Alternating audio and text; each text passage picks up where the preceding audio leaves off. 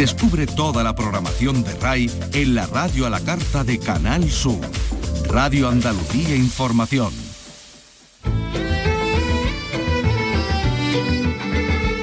Andalucía es cultura. Con Antonio Catón. Radio Andalucía Información. Buenas tardes. La maxura de la mezquita catedral de Córdoba va a ser restaurada durante 36 meses. Se van a invertir 4 millones en ello. Se trata de uno de los espacios más importantes de este edificio milenario. Era exactamente el lugar donde se situaba el califa durante las oraciones públicas y está cubierto por una cúpula impresionante. Más datos, Córdoba. Miguel Vallecillo, buenas tardes. Hola, ¿qué tal? Unas obras que comienzan próximamente y que no van a afectar a las visitas. Lo fundamental es que se va a eliminar la humedad de la zona y se va a evitar que vuelva. Se incluyen en el proyecto otros elementos decorativos y arquitectónicos de esa misma zona de la mezquita de Córdoba. Estará también con nosotros en este programa el director del Museo Arqueológico de Badajoz, que será el lugar donde en un futuro podemos ver, vamos a poder ver los primeros rostros tartésicos, esos aparecidos en el yacimiento del Turuñuel. El escritor madrileño José Ovejero ha venido a presentarnos su libro de relatos Mientras estamos muertos. Vicky Román, buenas tardes. Buenas tardes. Nos cuenta la historia de una familia de clase obrera que va progresando durante el tardofranquismo. El hijo convertido en experto en fugas como todos los animales con los que crece. Y narra la vida familiar a veces como historia de terror, a veces como una comedia. Además, saludamos al escritor y profesor sevillano José Antonio Francés, que ha ganado el premio al andar de literatura juvenil. Y ya tenemos el cartel y la programación del Festival Internacional de Danza de Itálica. Carlos López, buenas tardes. Buenas tardes, un festival que cumple cuatro décadas incluye ahora un nuevo espacio escénico, el Cortijo del Cuarto, y un videomapping al comienzo de cada espectáculo. Viene, por ejemplo, Marcat Dance, la compañía que lidera el viricheño Mario Bermúdez, y también la compañía italiana Imperfect Dance, con un montaje además sobre el Alzheimer en el que participarán mayores de Santiponce. Centro Social La Casa Invisible de Málaga va a recibir 50.000 euros de una fundación holandesa, lo que supone pues, financiación para, para proyectos, bueno, para rehabilitar la sede y va a hacer posible también que se grabe un documental. El caso es que sobre este espacio pesa una orden de desalojo. Y esta tarde a las 8 se inaugura en el Museo de Vejer de la Frontera Cádiz una exposición de 25 obras de Picasso, cedidas por la Fundación Casa Natal. Obras que llegaron este mismo lunes, además custodiadas por la Policía Nacional. Comenzamos con la realización de Miguel Alba y la producción de Ray Angosto. Andalucía es cultura. Con Antonio Catoni.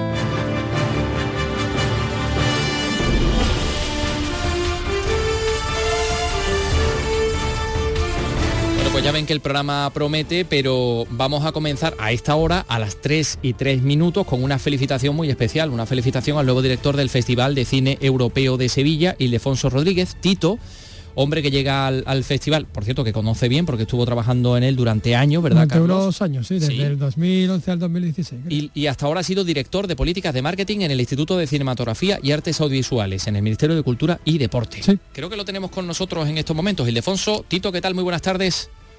Antonio, buenas tardes, muchas gracias por, por la llamada. Y bravo, eh, eh, encantado nosotros de tenerte aquí. Eh, lo primero, enhorabuena, ¿cómo, cómo, no sé, cómo, lo, cómo estás? ¿Cómo, cómo, eh, Estoy, te ha sentado esto? estoy muy feliz, estoy muy feliz y, y con una ilusión tremenda ya por, por coger las riendas, ponerme a trabajar y, y por darle forma ya a la edición de este año, que, que bueno, que además va a ser una edición especial porque, porque es la 20, ¿no? Siempre es una edición redonda y, y bueno, ya con mil ideas en la cabeza, que me suelen decir siempre, tú tienes miles, miles de ideas, intentas hacerlas todas, te entra el tiro, ¿no? Eh, entonces estoy en esa fase de darle un poco una vuelta a la, a las cosas para sentar un poco qué líneas queremos queremos implementar este año, pero bueno, el festival, como sabéis y como se dijo ayer en, en la comunicación, es, eh, mantiene su identidad de Festival de Cine Europeo y, de, y la intención de seguir posicionado como, como uno de los festivales de referencia no por, por su gran selección de cine de autor. Y, y bueno, como decías, yo trabajé allí, yo he estado en el, en el equipo, si bien hace siete años, luego en el Instituto de Cine, ¿no? Eh, y previamente en Gijón y también posteriormente en Gijón, antes de irme a- al Ministerio de Cultura y Deporte. Y, y bueno, son líneas de trabajo que, que creo que son perfectamente eh, sostenibles, ¿no? Y, y bueno, sobre todo a día de hoy, que, puedo decir? Abrumado por, por el cariño que me han transmitido en las últimas 24 horas después de que, de que se ha conocido, ¿no? Y, y con muchas ganas de, de darlo todo. ¿Tienes ya claro algunas líneas de esas de las que estás hablando? Algo ya que, digas, bueno, por aquí algunas tengo ideas, que Algunas ideas. Bueno, a ver, ideas eh, hay muchísimas, ¿no? Pero, pero yo creo que sí que tenemos que mantener una sección oficial sólida, ¿no? Con, con un equilibrio entre entre grandes nombres del cine europeo, que además este año hay bastantes posibilidades de programación. Hemos visto en Cannes nuevas películas que no quiero decir con nombres y apellidos porque luego si no las consigues pues quedas mal, ¿no? Pero un balance entre eso, entre películas de nuevas primeras y segundas películas de realizadores y realizadoras emergentes, eh, darle también eh, una una eh, repensada también al apartado de industria, ¿no? Para, para hacerlo todavía más grande y atractivo si cabe y sobre todo prestar mucha atención al, al tema de, la, de las audiencias infantiles y juveniles que en esto el Festival de Sevilla referencia, ¿no? A través de, de las secciones que tiene competitivas en donde el público infantil y juvenil decide las, las películas ganadoras, ¿no? Y, todo lo que tiene que ver con alfabetización audiovisual a día de hoy es generar espectadores y espectadoras futuras, ¿no? Y, y es lo que garantiza que, que siga habiendo audiencias en las salas de cine, ¿no? Que yo creo que también un festival como, como escaparate no solo de lo nuevo, sino también del cine no reciente y del patrimonio audiovisual, pues puede servir para, para conectar todos esos puntos para generar también esas nuevas miradas, ¿no? O, tratar por lo menos de, de darle a, a, los más pequeños y a los más jóvenes pues unas herramientas para interpretar el cine, para aficionarse a él y para y para que lo sigan demandando como un contenido que yo creo que, es lo que da perpetuidad también al medio propio de expresión cinematográfica. Bueno, pues vamos a dejar que todo esto vaya reposando, que el pozo vaya cayendo, que todas esas ideas se vayan asentando. Enhorabuena, el Defonso Tito Rodríguez, director del Festival de Cine Europeo de Sevilla. Han visto ustedes el bozarrón que tiene, porque ha sido además compañero de la cadena SER de Gijón, cosa que yo creo que no... Se nota, se nota, que se nota, se nota, la marinera. Las redes de prensa van a estar... Van, a, estar muy agradables de escuchar. Y Defonso... Lo que, lo que espero es no enrollarme, que yo siempre me enrollo mucho siempre, yo sé que los tiempos de la radio son rápidos, pero, eso estamos hablaremos nosotros. mucho más y espero que podamos eh, tener novedades pues pasado Can, un poquito después, ¿no? Eh, Estaremos pendientes. Ya, todo dibujado en el papel. Ya nos irás contando. Tito, gracias, enhorabuena. Tres y siete minutos. gracias a vosotras. Venga. Bueno, vamos a ver, eh, por cierto, en el ámbito del cine también tenemos que decir que hoy el consejero de Turismo, Cultura y Deporte, Arturo Bernal, ha asegurado que el proyecto para edificar la ciudad del cine de Almería no está olvidado ha dicho que las dificultades que existen para aprenderlo están en base al estudio de viabilidad que se hizo en 2019, que reflejaba un coste de más de 100 millones de euros. Así que por ahí va la cosa. Mm, eso es lo que ha dicho el consejero. Es una idea buenísima. ¿eh? y que la ubicación en solo dos de las cinco localizaciones propuestas entre Almería, Níjar y Taberna. O sea que el proyecto, lo importante es que no está, no está olvidado.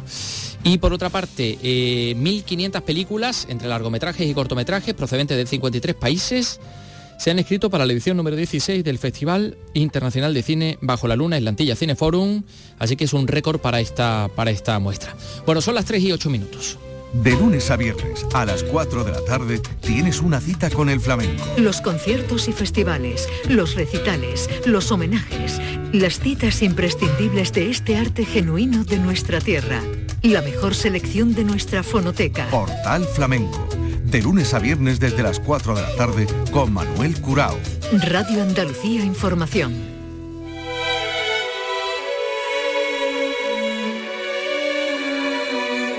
Andalucía es cultura con Antonio Catoni.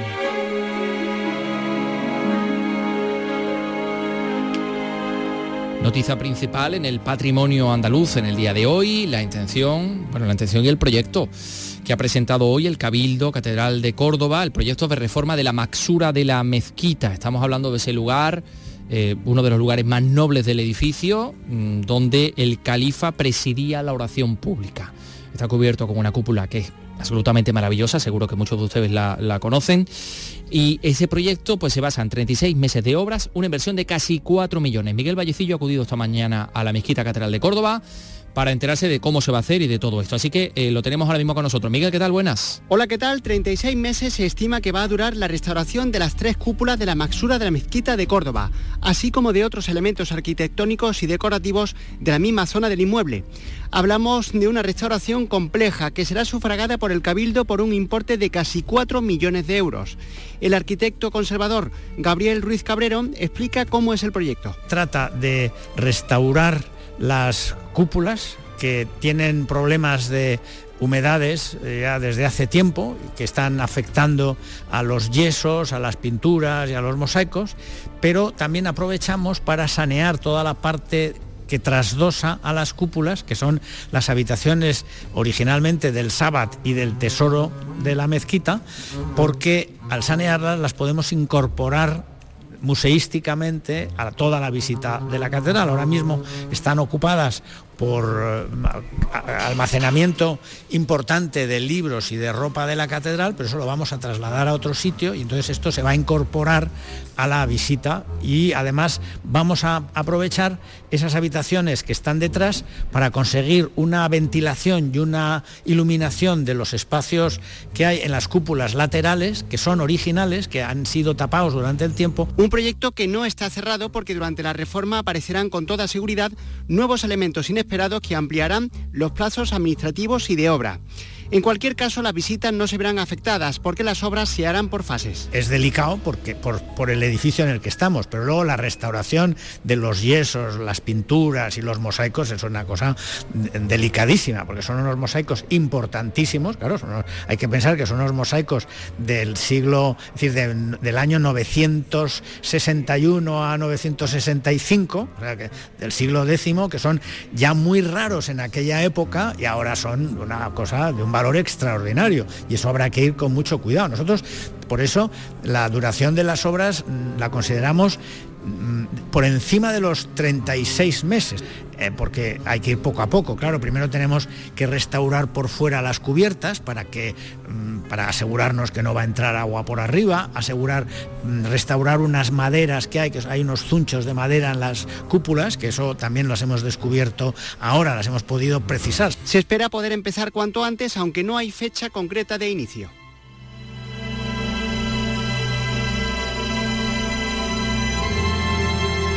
Hace muy poquito conocíamos la existencia de esos primeros rostros tartésicos en el yacimiento del Turuñuelo, en Badajoz, una auténtica revolución porque le ponemos cara de alguna forma a, esas, a esa cultura tan desconocida que ocupó gran parte del sur oeste de la, de la península, es decir, estamos hablando de los actuales territorios de eh, la parte occidental de Andalucía, el sur de Extremadura, parte también de Portugal.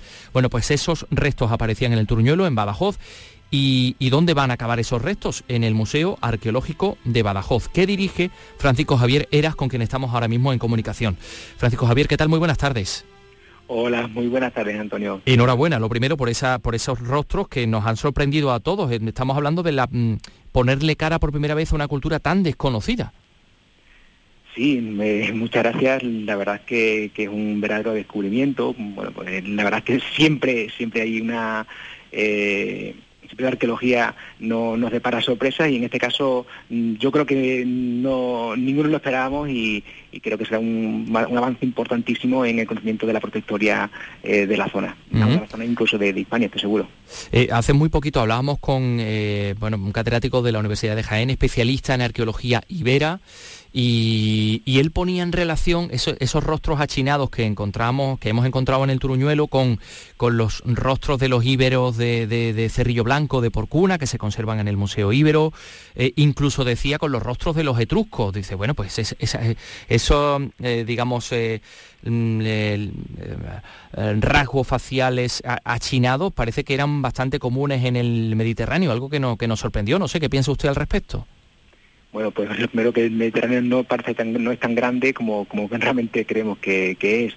Eh, todos estos territorios, sobre todo los territorios más alejados de, de, los focos eh, habituales, ¿no? que es el Mediterráneo oriental y, central, eh, yo creo que todos estos territorios participan de una cultura casi casi común. Siempre hay rasgos que, los asemeja unos a otros, los etruscos, el mundo el mundo de, del, sur de, de, España, ¿no? de la peninsular.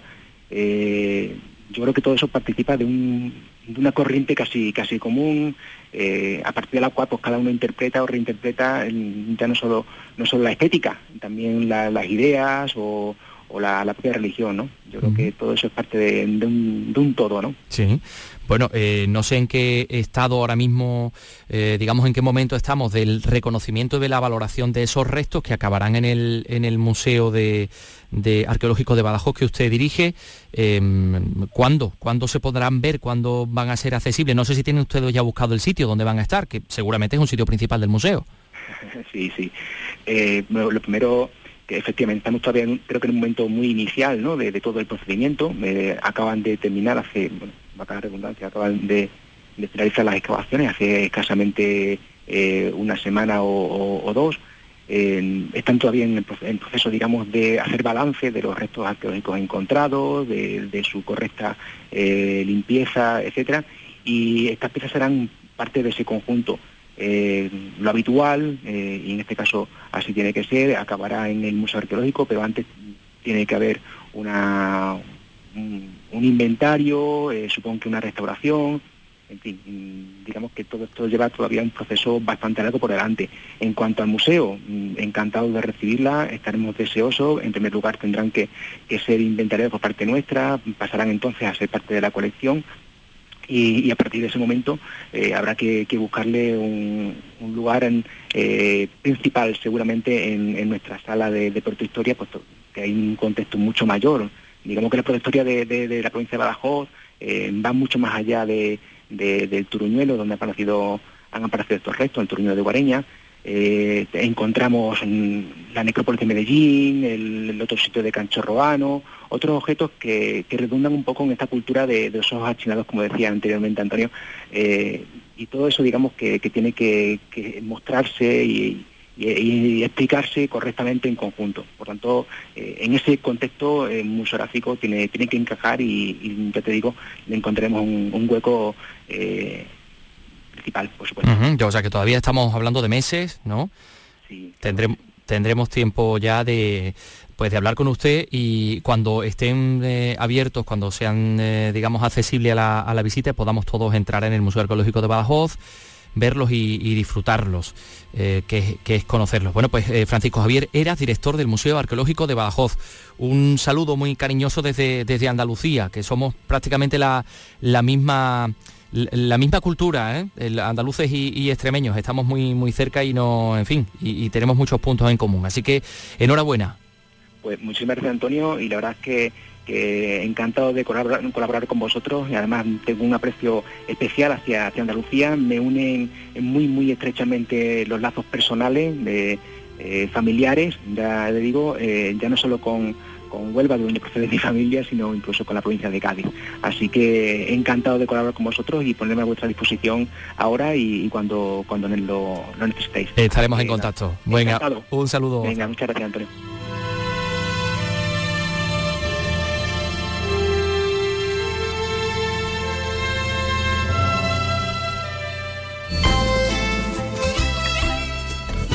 Andalucía es cultura con Antonio Catoni.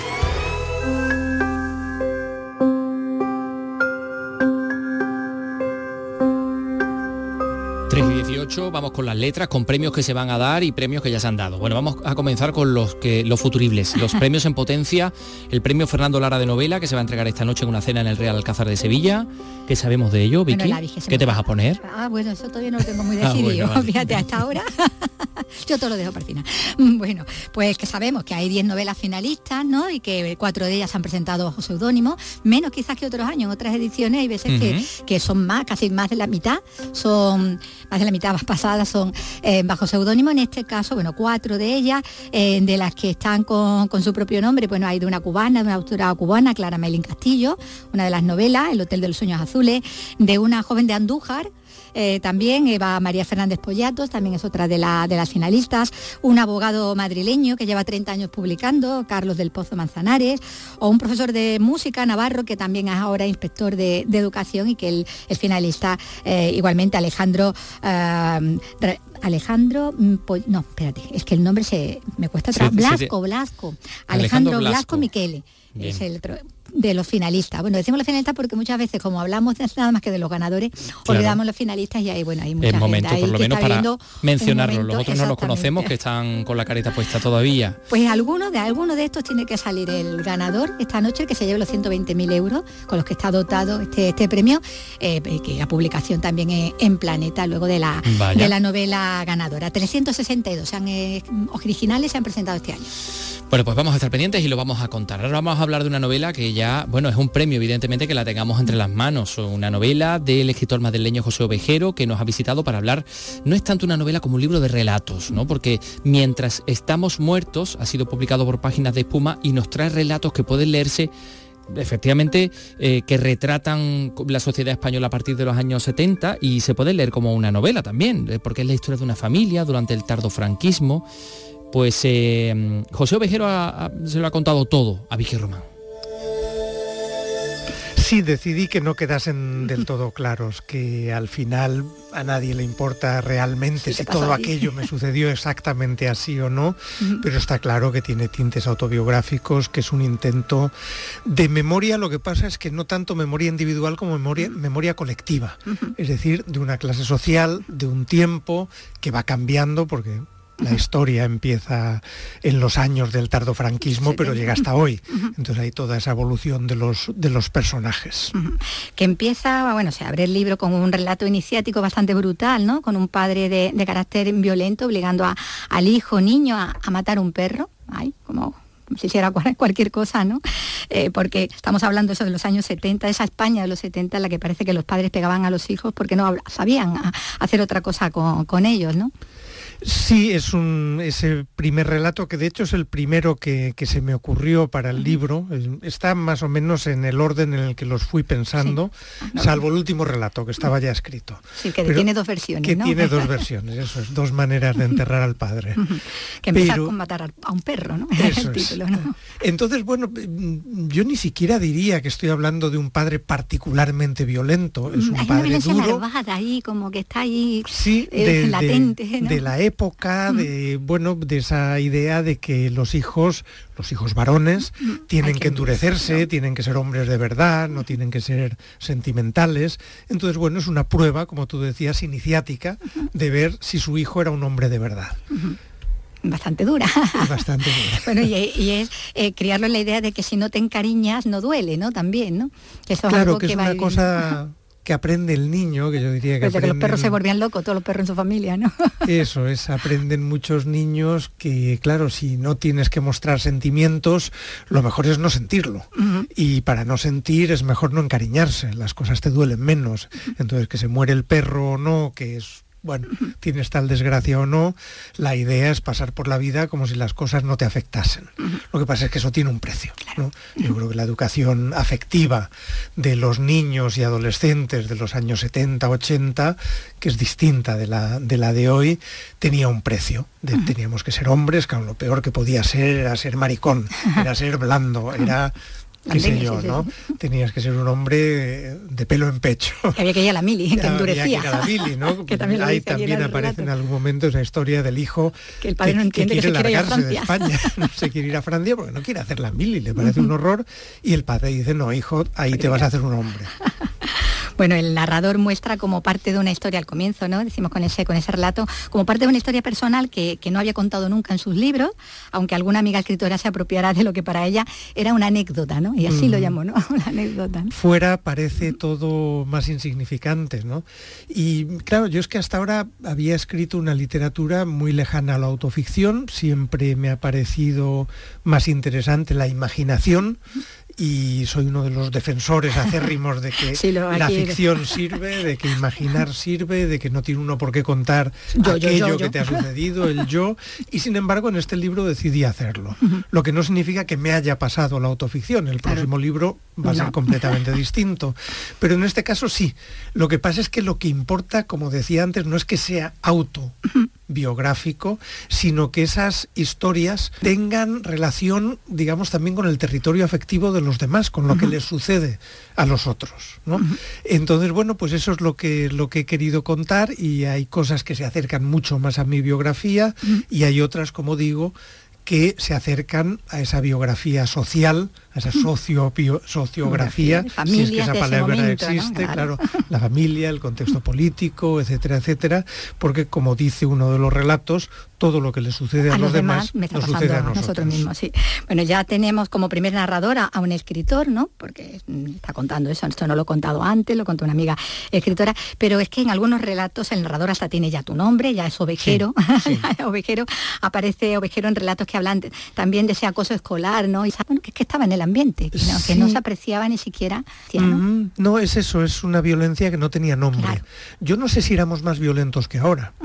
hace poco leía la noticia esta chica que se ha suicidado. Por, acoso, escolar, ¿no? Y es algo que sucede con cierta frecuencia y claro, muchos no llegan al suicidio, pero les hacen la infancia y la adolescencia imposible. Lo que pasa es que eso tiene nombre ahora, tiene un diagnóstico. Hay unas posibilidades de enfrentarse a ello que no las había entonces, porque como digo, lo que no tiene nombre no existe. Claro, claro, Entonces no había acoso, no había bullying, no había tantas otras Y uno se reafirmaba sobre el más débil, ¿no? que era una cosa que, como que se aprendía, ¿no? Claro, porque ninguno queríamos estar en ese montón de los más débiles, ¿no? Entonces al final es algo que envilece a toda la clase, a toda la sociedad, ¿no? Esa aceptación de la violencia y claro, esa reacción lógica de no querer ser tú nunca la víctima, con lo cual a veces a lo mejor te unes a los, verdugos. Claro. Bueno, que es que, mm, como decíamos, estaban ambientadas en, los 70, en el tardofranquismo, y, se traza eh, en, estos relatos también ese proceso que hay de, ascenso social, ¿no? que se va produciendo también por el desarrollismo también que tiene la España entonces, aunque el narrador ya vamos a ver que no renuncia en ningún momento su conciencia de clase, ni, tampoco abandona ese rencor social, lo que, dice que reconoce, ¿no? a lo largo de ese proceso, ¿no? Porque él gana, no, ya no gana altura, llega un momento en que dice, ya no voy a pero floto. bueno, lo dice de otra manera. lo dice de otra manera más drástica, pero sí llega ese momento en que dices, este es el tope de mi ascenso social, este es el tope de mi ascenso en general. En la, vida, bueno, pues ahora o floto o caigo. El, piensa que flota, ya veremos qué sucede con él, todavía tiene recorrido, pero efectivamente toda esa parte de la conciencia social es importante, porque la clase a la que perteneces te marca. el niño de Valleca. la famosa frase de que tú puedes salir del barrio, pero el barrio no sale de ti. llevas una marca y esa marca se nota y la notan desde otras clases también. Entonces, y tú notas que la notan. Eso es, eso es.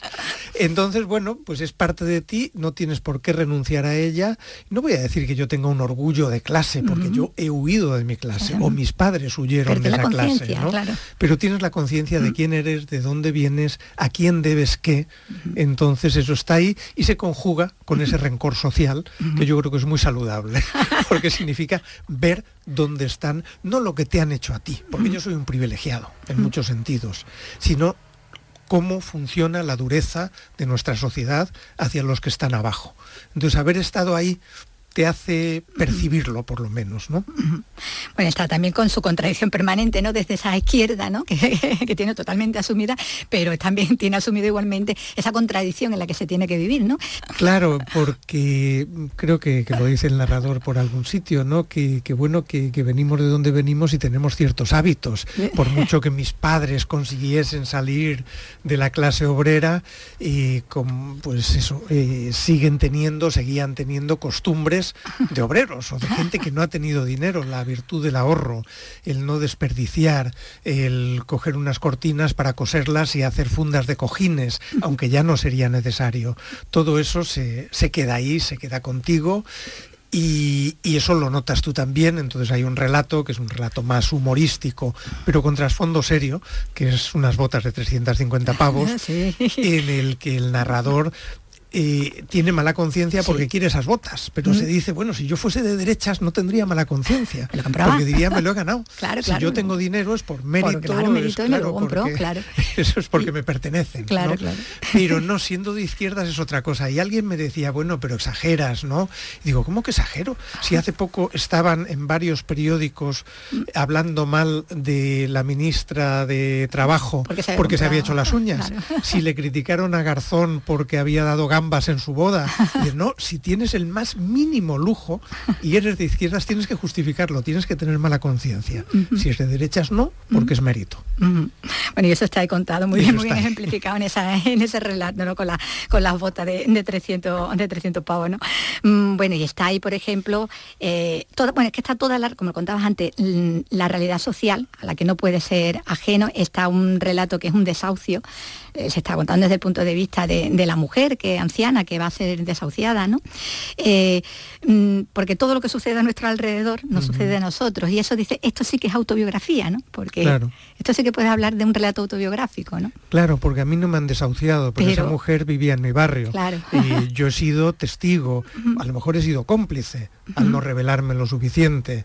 Y todo eso me afecta de alguna manera. Eso, es parte de mi vida, eso es parte de mi entorno y eso es lo que nos construye como individuos y como sociedad. Pero a veces soy todas esas personas, ¿no? Todos esos fantasmas que me habitan, ¿no? En el fondo el escritor eh, se, se, nutre porque lo, porque lo vive también, ¿no? Y porque empatiza, ¿no? Claro, y porque al final acabas escribiendo de aquello que te afecta. Claro. Normalmente. Bueno, puedes escribir como juego también, como juego estético, pero creo que en mi caso, sobre todo, eso que me afecta, y me afecta a mí personalmente o me afecta porque sucede a mi alrededor, acaba siendo lo que nutre mi escritura. Mm. Dice, escribir una autobiografía que solo hable del niño, ¿no? de sus días de colegio, de su adolescencia, además, eh, una biografía ciega hacia otras llagas que, las propias debería estar penado con varios años de ¿no? Y luego sigue, Eso es. Luego, voy agravando las penas. Claro, sí, totalmente. que no se trata de mirarse el ombligo, ¿no? Sino de, Sí, porque la autoficción no tiene por qué ser mirarse el ombligo, no tiene por qué ser contar solo lo que me ha pasado a mí y mis propios dolores y mis propias frustraciones y Pero creo que más abunda. Puede ser mucho más amplio. Y es lo que más abunda a día de hoy, ¿no? Bueno, eh, hay, hay historias como, como esa del tío Ángel, ¿no? También. Eh, esa historia de, donde el, niño ¿no? proyecta la imagen más idealizada ¿no? en, ese, en ese tío, además al, que tanto celos tiene el padre, ¿no? por ser todo lo que representar todo lo, contrario a él, por esa idea de libertad ¿no? que, parece que, transmite.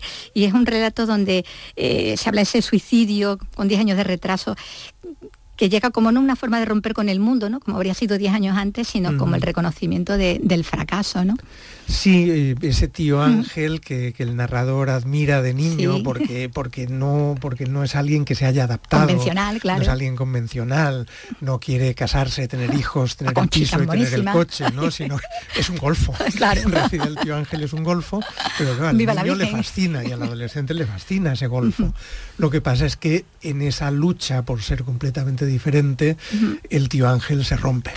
¿no? Y entonces la, bueno, pues ese joven que asiste a la ruptura de su tío y que de alguna manera le da rabia y casi se lo reprocha que se haya roto, ¿no? Porque era su modelo. Se queda sin modelo y se da cuenta, bueno, de que la sociedad también puede romperte. Bueno, hablábamos de que, bueno, son 15, 16 relatos, serían 15 si, si no contamos como que el último son dos versiones. como dos versiones lo contamos entonces doble, ¿no? 16, ¿no? Y ese, último relato, como dices, ese sí que lo tenía eh, antes, ¿no? Sí. Sí, ese sí. Sí, el último en la segunda versión. la segunda versión. o sea, lo que has hecho es hacerle una versión alternativa en este libro. Eso para incluirla. Un poco también para, para mostrar que aunque sea eso, aunque parezca una autobiografía, la ficción siempre es ficción y podemos contar una realidad de maneras muy distintas. Y no significa que sea mentira una u otra, sino que son verdad de distintas formas uno de los relatos del entierro del padre. Es esperpéntico, es divertido, es un poco brutal, y el otro es intimista, mucho más, mucho más sentimental, si quieres, en el mejor sentido de la palabra, espero. Y, las dos maneras son, son formas de contar la realidad. Entonces, por eso sigo reivindicando la ficción incluso en un libro de autoficción, porque nuestra imaginación nos ayuda a llegar ahí a donde no podemos llegar directamente con nuestras palabras de todos los días. Entonces el último relato estaba ya escrito ah. porque era parte de un diario que yo estaba llevando, que no, no tengo ninguna intención de publicar, que tiene que ver con eh, la época del Alzheimer de mi padre. Él estaba perdiendo la memoria y yo estaba recordando. Entonces, mientras lo visitaba en la residencia o, o cuando lo veía antes todavía en casa con mi madre, de pronto se me ocurrió que yo iba a tomar notas de todo aquello, de lo que me iba sugiriendo y de los recuerdos. que en el fondo es el inicio de este libro. Ese, recuerdo. Esa desmemoria de mi padre y la muerte de mi padre durante el confinamiento eh, me llevan a recordar yo. Y a partir de recordar a empezar a contar historias. Y entender también un poco. También entender, sí, sí, yo creo que sí, porque cuando, cuando escribes, si escribes bien, no sé si lo he conseguido o no, pero lo intento, al final a lo que te acercas es a la complejidad de la realidad, que las cosas no son tan sencillas.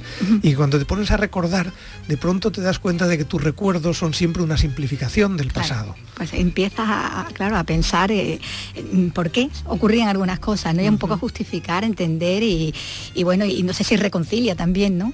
un poco con el pasado. me lo han dicho varias veces, yo no pretendía una reconciliación, sino eh, eso, una comprensión mayor, que no es lo mismo, comprender no es exactamente justificar, pero puedes seguir estando en desacuerdo, ¿no? Pero entiendes de dónde viene las motivaciones, claro, de dónde viene todo. Bueno, pues nada, es todo lo que encontramos en, esta, en este libro de relatos, mientras estamos muertos, con esta portada impactante de ese, niño, ¿verdad? ese con niño el con el pájaro muerto en la mano y esa, y esa mirada un poco como de, no entender demasiado, ¿no? Tampoco, como, también un poco... de reprochar Enfadado con el mundo también, ¿no? Por otra parte, ¿no? Eh, que ha publicado en páginas de, espuma. Pues muchísimas gracias, José José Ovejero. Muchas gracias. Hasta la próxima. hasta pronto. Qué bueno, José Ovejero. Me, he apuntado aquí muchas muchas de las frases que ha dicho que, me, me, han parecido fantásticas, ¿no? Lo de, bueno, de comprender, no justificar, eso sí, sí es cierto que es muy... Cuando escribes te acercas a la complejidad de la realidad, los recuerdos son una simplificación del pasado, en fin, tengo aquí yo en, el, en mi notita, me he apuntado aquí cosas muy interesantes. Este me lo apunto, este me lo apunto, al de José Ovejero, mientras estamos muertos. Oye, por cierto, enseguida vamos a saludar a otro escritor, en este caso sevillano, José Antonio Francés, pero antes, Vicky, cuéntame quién es la eh, historiadora francesa experta en rusa, Hélène Carrer de Encauce, premio Princesa de Asturias de, Ciencias Sociales, porque me han dicho que es una de las personalidades más brillantes, originales, distinguidas de la historiografía francesa, del pensamiento europeo contemporáneo y, además que valora mucho lo español, ¿no? que está como enamorada de lo, de lo español.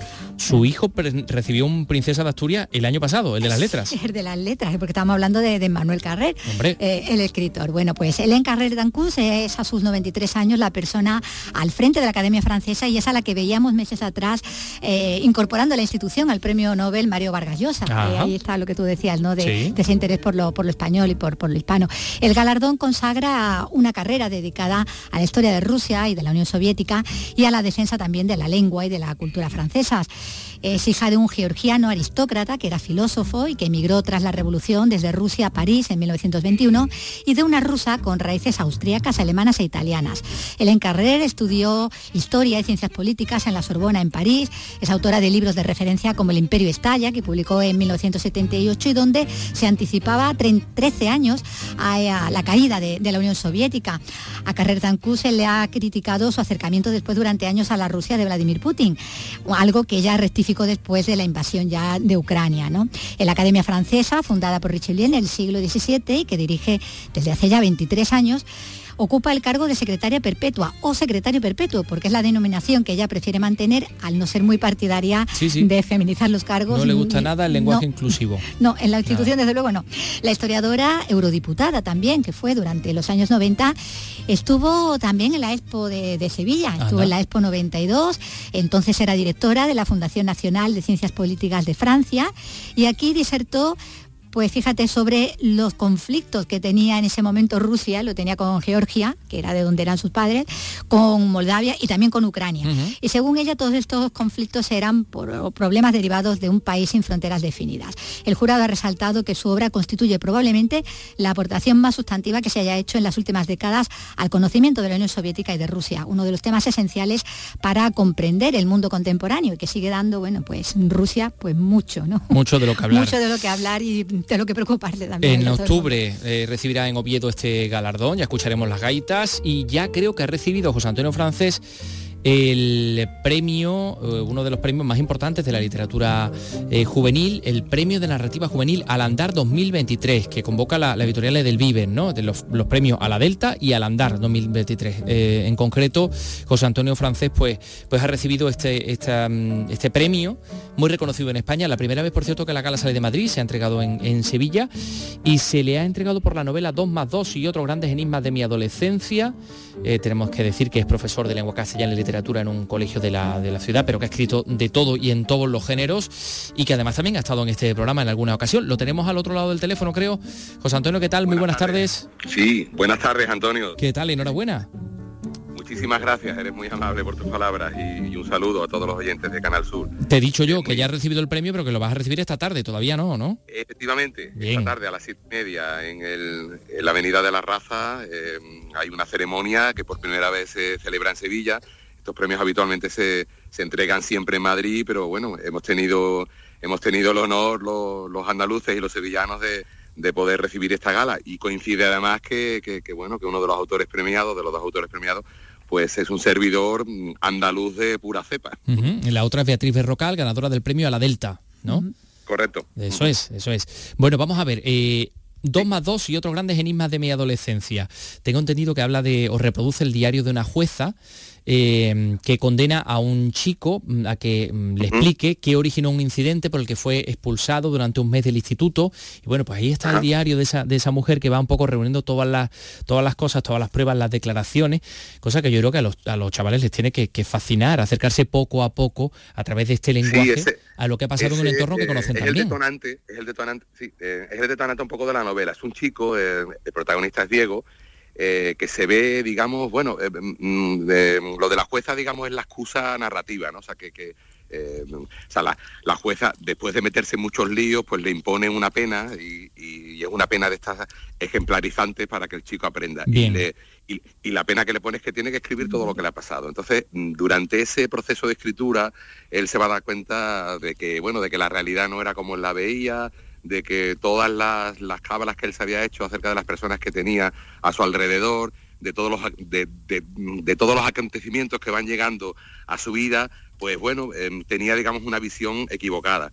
Y mm, la trama está ambientada en un instituto, el protagonista es un chico de 13 años y mm, el detonante también es, bueno, es, es, una de las tantas cosas que pasan en las clases. Yo doy clases de, de lengua y de literatura en el Buen Pastor de Sevilla y es una de las tantas cosas que te puedes encontrar en clase, que de repente llega un chico nuevo y otro de los que supuestamente es más populares, pues se siente un poco desplazado. Entonces, este chico eh, tiene una visión un poco exagerada de la realidad, es muy, es muy histriónico, y entonces se lo toma todo, digamos, a la tremenda, y empieza a tomar decisiones, eh, se siente un poco excluido, y empieza a tomar unas decisiones que lo van llevando a, a un error y a otro error encadenado. Todo esto con, situaciones muy divertidas, con situaciones muy surrealistas y divertidas, en las cuales él pues va descubriendo quiénes son realmente sus amigos, em, conflictos familiares, todo su mundo se le viene abajo en definitiva. Estaba escuchando antes las palabras de, Félix Ovejero y en el fondo el aprendizaje. El, aprendizaje de este chico a lo largo de la novela es la complejidad. Em, el título 2 más 2 viene motivado porque él cuando, cuando se le desmorona a todo su mundo, lo dejan suplente en su equipo de fútbol, sus padres parece que se van a divorciar, la chica que le gusta la clase ya no le echa cuenta, lo sientan al final de la clase, todo este tipo de, acontecimientos aparentemente nimios, mm, los adolescentes lo viven con mucho dramatismo. Entonces cuando, cuando le ocurre todo esto, él se agarra al cabo ardiendo de, un concurso matemático donde la profesora le mm, eh, manda a hacer un trabajo de cuántos son dos más dos evidentemente no son cuatro, entonces ellos tienen que investigar. Y mm, todo lo que va contando, eh, al final le va sirviendo para descubrir que en la vida eh, la vida no es como las matemáticas, donde dos más dos son, eh, son cuatro, sino la vida son como las palabras, como, como las letras, donde las palabras pueden significar una cosa, pueden significar, significar otra. De hecho, la, primera frase, José Antonio, creo, de la novela es precisamente esa, ¿no? Dos más dos no siempre suman cuatro, ¿no? Y ahí comienza esta historia. Oye, que a nosotros nos encantaría que vinieras por aquí para que nos lo contaras, nos hablaras más detenidamente, ¿no? Porque yo creo que lo, que lo merece. Hoy lo que queríamos era felicitarte, básicamente, eh, a ti, a José Antonio Francés González, sevillano, profesor profesor de lengua castellana y literatura en ese centro, el Buen Pastor de Sevilla, y también a Beatriz Berrocal, que creo que la tiene cerca, así que enhorabuena a los dos por estos premios que ha convocado el, el, Vives. ¿eh? Y a disfrutarlo. Muy bien, pues muchísimas gracias y en fin, muy, muy orgulloso por el premio y también muy orgulloso porque si se da en Sevilla, pues que haya un sevillano ahí encima del escenario. La verdad es que... Fantástico. y además no solo un sevillano escritor, sino que enseña a escribir y además que enseña muy bien, que nos consta. José Antonio, un abrazo. Gracias Antonio, gracias por todo. Son las 3 y 44. La Juventus de Turín es el equipo más seguido en Italia. La Vecchia Signora, para la que han jugado los mejores de la historia.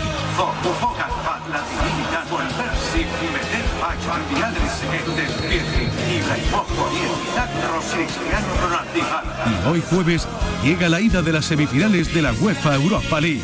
Desde Turín, Juve, Sevilla. Vive, disfruta Escúchalo en directo. Síguenos en directo desde las 9 menos 20 en Canal Sur Radio en Sevilla y desde las 8 de la tarde en la gran jugada de Radio Andalucía Información con Antonio Caamaño y Jesús Márquez.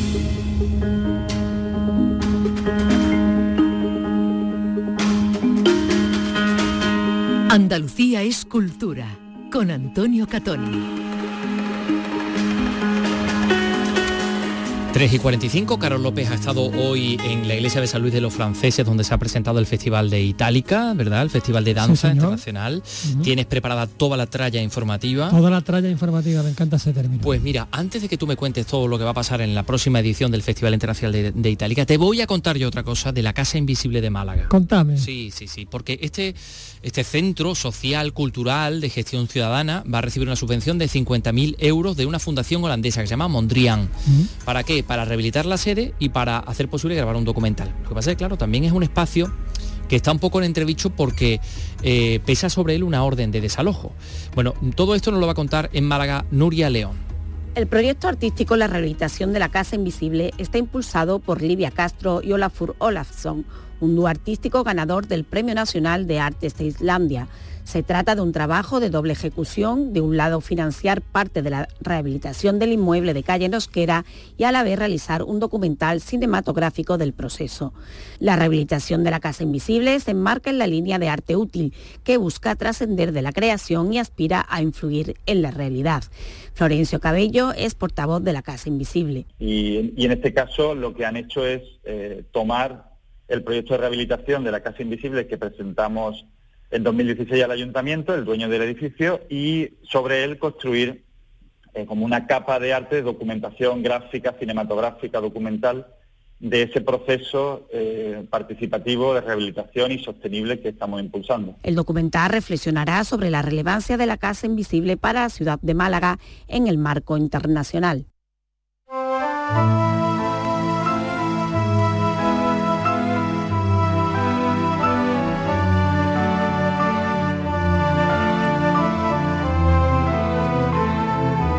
Pues sí, como les hemos adelantado, se ha presentado ese cartel de la nueva edición del Festival Internacional de Danza de Itálica, obra del pintor sevillano Juan Romero, y se ha anunciado un avance de la programación y de las novedades que por cierto ya conocemos al menos dos. La incorporación de un nuevo espacio escénico, el cortijo de cuarto, y la proyección de un videomapping antes de que, de que comience cada actividad, ¿no? Efectivamente, cada, representación. exactamente, además se ha reforzado la programación del Teatro Romano de Itálica. He estado en esta presentación, como tú decías, vamos a escuchar primero al director del certamen, Pedro Chicharro, que nos habla sobre las novedades de este año. El festival este año tendrá una duración, empezarán las actuaciones el 20 de junio y acabarán el 15 de julio. Eh, ustedes me dirán, bueno, pues efectivamente, eh, como siempre, ¿no? Y, no, mucho más que otros años. Eh, hemos hecho un aprovechamiento mucho más intenso de en este caso del Teatro Romano de Itálica. Para nosotros es un espacio único, un espacio mágico y un espacio que era obligación que pudiéramos eh, eh, eh, exprimir al máximo. Así tendremos martes y miércoles actuaciones en el Teatro Romano, viernes y sábado actuaciones en el Teatro Romano y lunes y jueves actuaciones en el Cortijo del Cuarto. ¿Qué les puedo decir del Teatro Romano que ustedes no conozcan?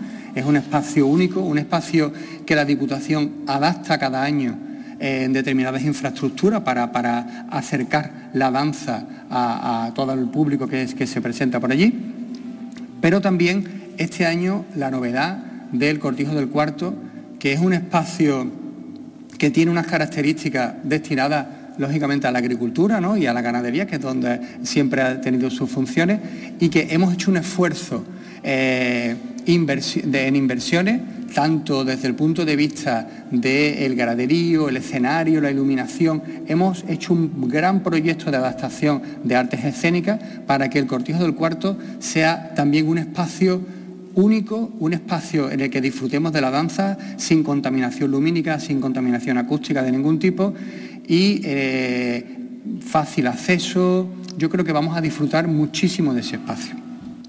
Son 14 compañías nacionales e internacionales. Me gustaría señalar la novedad del videomapping. El videomapping tendrá una duración entre 5 y 10 minutos, quizás más bien 5 que 10, para no cansar demasiado a la gente, y eso nos va a permitir organizarnos de, diferentes maneras y disfrutar del teatro romano de, eh, con imágenes eh, de eh, otros años del festival, con imágenes, con fotografías del festival. Yo creo que va a ser muy interesante. Pues mira, sí, puede ser muy interesante. Oye, he visto el cartel, Carlos, me ha parecido muy, diría yo, muy vitalista y, naturalista también. Y naturalista, sí, muy colorido. Es obra, como decimos, de Juan Romero, un artista que tiene 92 años y que, bueno, por eso no sé, él vive en Madrid, no, no se suele eh, mover, pero sí ha estado eh, Miguel Romero, que es uno de los dueños y gerentes de la Galería Birimbao de Sevilla, que es donde él ah. suele exponer, mira, y decía esto del autor.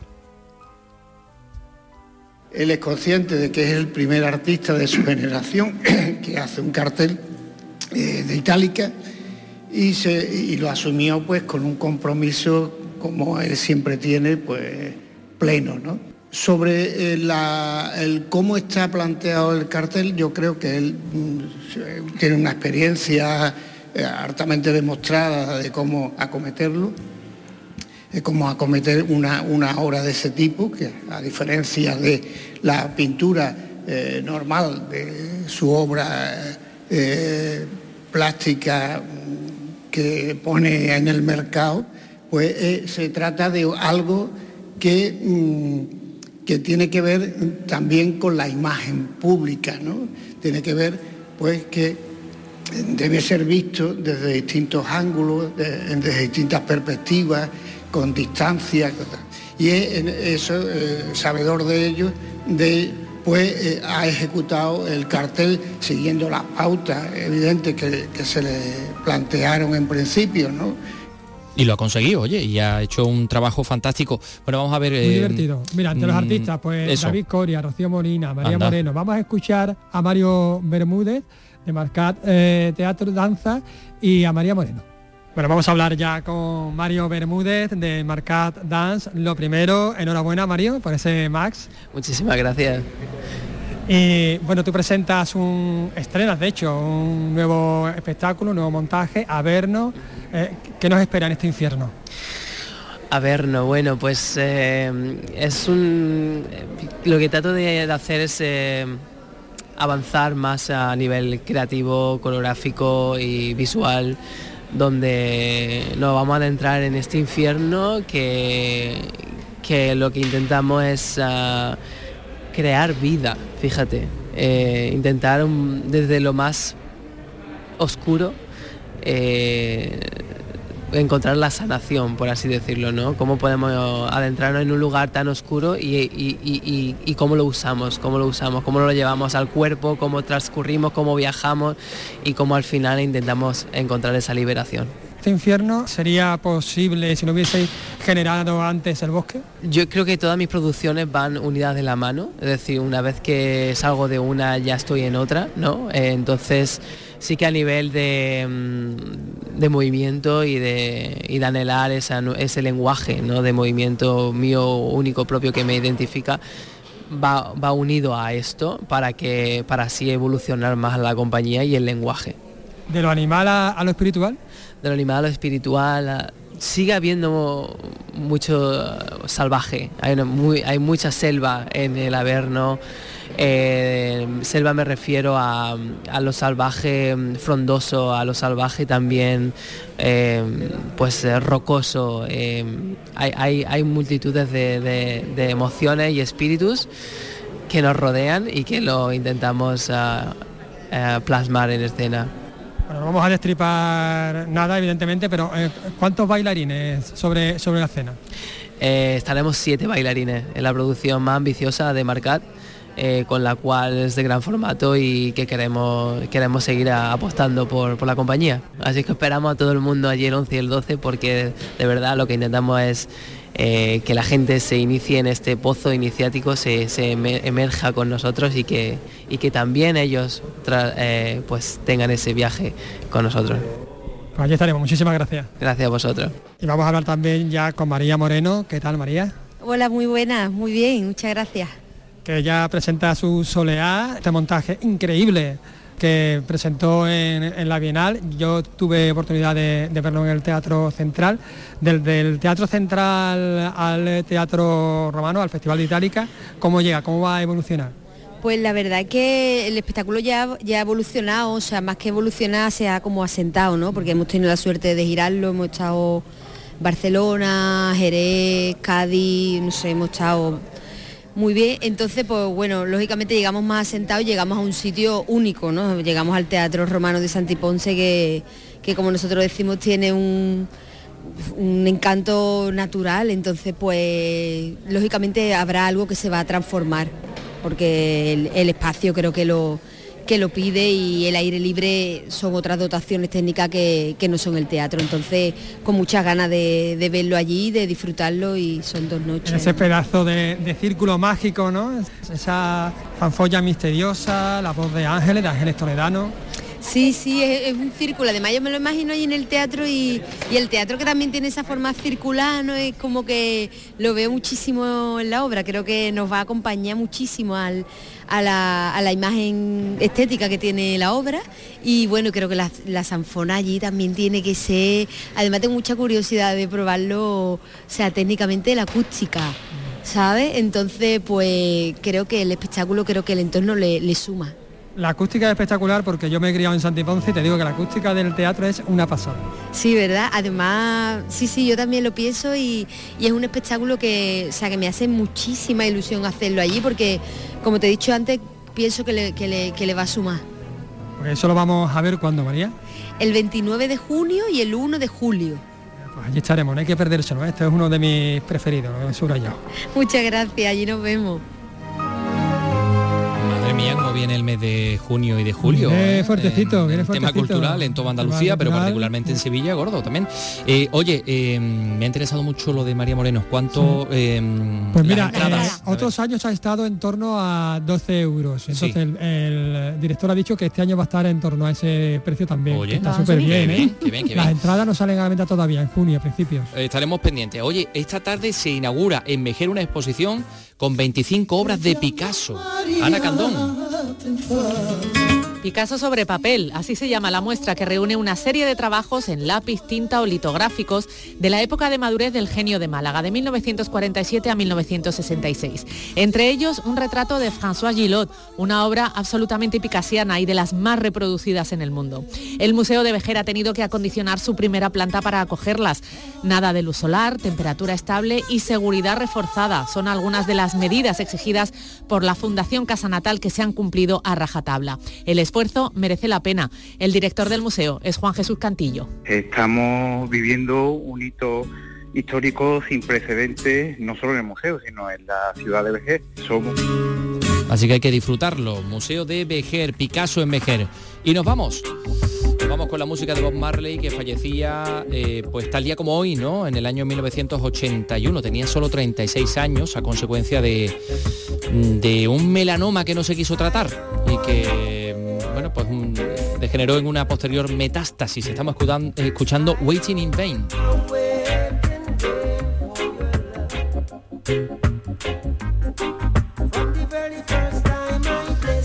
Pero entre sus mayores éxitos pues están I Shot the Sheriff, Le disparé al sheriff, No Woman No Cry, eh, Redemption Song y esta de despedida, Yamin. Mañana regresamos a las 3 de la tarde en Andalucía Escultura. Hasta mañana, Vicky. Adiós, Carlos. Adiós, amigos. Chao.